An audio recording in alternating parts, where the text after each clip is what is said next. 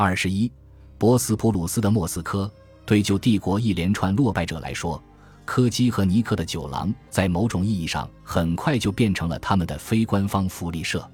圣彼得堡卡巴莱歌舞团曾经名噪一时的吉普赛吉他手萨沙马卡罗夫，如今成了酒馆的夜场艺人。当年气宇轩昂的旧帝国海军军官格里佐，现在的工作是烤羊肉串。某个名叫尼里扎夫的饭桶没什么一技之长。可王子又不忍心将他拒之门外，于是他成了名誉的法律顾问。王子们的慷慨为破产埋下了伏笔，再加上科技赌博、尼克豪饮，酒馆不久就入不敷出，关门大吉了。沙里卡什维利在一本未公开出版的回忆录中表达了他当时内心的痛苦挣扎，感觉无所适从。他离开佩拉区，搬进了城内穆斯林聚居区的便宜出租屋。好在伊斯坦布尔的食物仍然廉价又丰富，遇上好时节，街边有煮熟的新鲜青鱼、罐装的沙丁鱼、橄榄，还有黏糊糊的芝麻蜜饼，光景差些，至少也能吃上土耳其面包。但是稳定的工作很难找，他的一些朋友去协约国当局做起了仓库保安或消防员，而沙里卡什维利却总耗在附近的茶馆里。与其他格鲁吉亚人交换信息，他的日程表曾经排满了狩猎、骑兵操练和化妆舞会，现在却一片空白。偶尔，茶馆里有人会宣布自己将要返回格鲁吉亚，加入反对布尔什维克的党派运动。过不了几天，此人被杀的消息就会传来。还有一些年轻人会离开茶馆去喝酒，灌了一整夜的伏特加和葡萄酒后。常常在伊斯坦布尔曲折的巷道里迷失方向。沙里卡什维利从国军，这项可靠的技能及时帮他在波兰军队谋得了差事。事实上，1919年和1920年，波兰曾展开过反对布尔什维克的战争。这次冲突的停火最终让红军转移了重心，集中全部力量打击弗兰格尔的白军。波兰人现在急切地想要拉拢格鲁吉亚人。乌克兰人、阿塞拜疆人等所有被逐出祖国的人民，组成某种反布尔什维克的外籍志愿军，成为新的反列宁联盟的先锋部队。没有一个大国承认新的布尔什维克政权，而且大多数国家都担心这场社会主义瘟疫会从俄国传播到他们等级分明的社会。革命分子已经想方设法推翻了德国和匈牙利的政府。现今波兰也岌岌可危，他正在联合一切力量遏制世界革命的发展。在伊斯坦布尔，波兰人领导了针对布尔什维克的情报收集工作，他们源源不断地把从白俄难民那里搜集到的所有信息都提供给协约国当局。他们还招募了大量上阵心切的战士，这些人憎恨布尔什维克都是出于非常私人的原因。一九二年秋。沙里卡什维利和他的兄弟，刚被格鲁吉亚布尔什维克党拘留并释放的大卫，一起离开了伊斯坦布尔。他们先坐船去了罗马尼亚东南部港城康斯坦察，之后转乘火车前往波兰。他们的母亲与姐妹留在了高加索。无论在格鲁吉亚还是在伊斯坦布尔，两兄弟再也没见过他们的家人。不顾一切与智谋是伊斯坦布尔的白俄人最典型的两个特质。佩拉区的二手店里摆满了白俄人寄售的零碎小物，浸透着他们过去生活的点滴：银器、瓷器和亚麻布。在圣彼得堡和莫斯科的照相馆拍摄的家庭相片，带有罗曼诺夫家族诗章的鼻烟壶、瓷质的复活节彩蛋、军人的绶带和勋章、哥萨克匕首和金银丝细工项链。银盖上的圣像、古董礼服的刺绣片、各种主题的书籍和羊皮手稿、叶卡捷琳娜大帝面首的细致画像，就像是一个世界通往另一个世界的灵魂大迁移。过去的才华统统以新的方式被唤醒。一支十二人的三弦琴乐队在英国军舰的后甲板上卖力演出，只是为了交换军官时的一顿晚餐。数学教授或许是理想的餐厅收银员，社交上健谈的妇人可能成为夜总会里的八卦小姐，漂亮天真的少女本该在圣彼得堡的社交季舞会上初次登场，现在他们却只能顶着一头金色短发，穿着露脐装在夜总会表演歌舞。从墓园大街横穿加拉塔大桥，深入大巴扎四周纵横交错的小巷，整个社区都变成了俄国艺术家的露天画廊。路边摆满了他们创作的风景画和人物肖像，其他更多人只能依赖更基本的技能讨生活，在城市的太平间清洗尸体，推销带有薄荷味的牙签，制作图画了苏丹穆罕默德六世脸庞的碎布玩偶，甚至去造船厂捉老鼠，向皮货商兜售动物毛皮。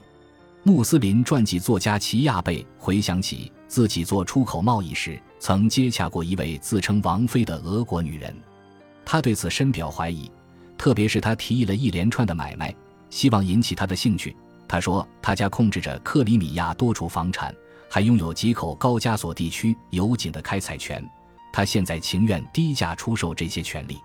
齐亚贝跟他解释说，这个邀约如今不值一文，布尔什维克政府已经将全部工业企业收归国有。并不承认以前的产权人或者境外雇主。眼看提议被否决，他紧接着又提出另一个。他说自己在匆忙撤离克里米亚前私藏了一些珠宝，询问齐亚是否有兴趣购买。齐亚答道：“这也没什么用，因为多年来各路军队在该地区你来我往，这些珠宝不一定能找到。即使找到了，这些珠宝也带不出国境，因为布尔什维克党限制出口贵重物品。”这个女人最终想出了一个为数不多的仍在她掌控之中的事情。她询问齐亚是否认识有兴趣学习法语的人。他回答说：“这个或许有用。”正巧他的美国妻子报名参加了不定期的法语对话练习。这位俄国女人可以与他的妻子联系。君士坦丁堡完全是一座俄国城市。弗兰格尔部队的士兵格奥尔基费奥多罗夫回忆道。他记得佩拉区的小贩都是一边清理商品，一边用俄语大声叫卖新鲜出炉的甜甜圈，味美香甜，里巴嫩的坚果。你不喜欢仿真花吗？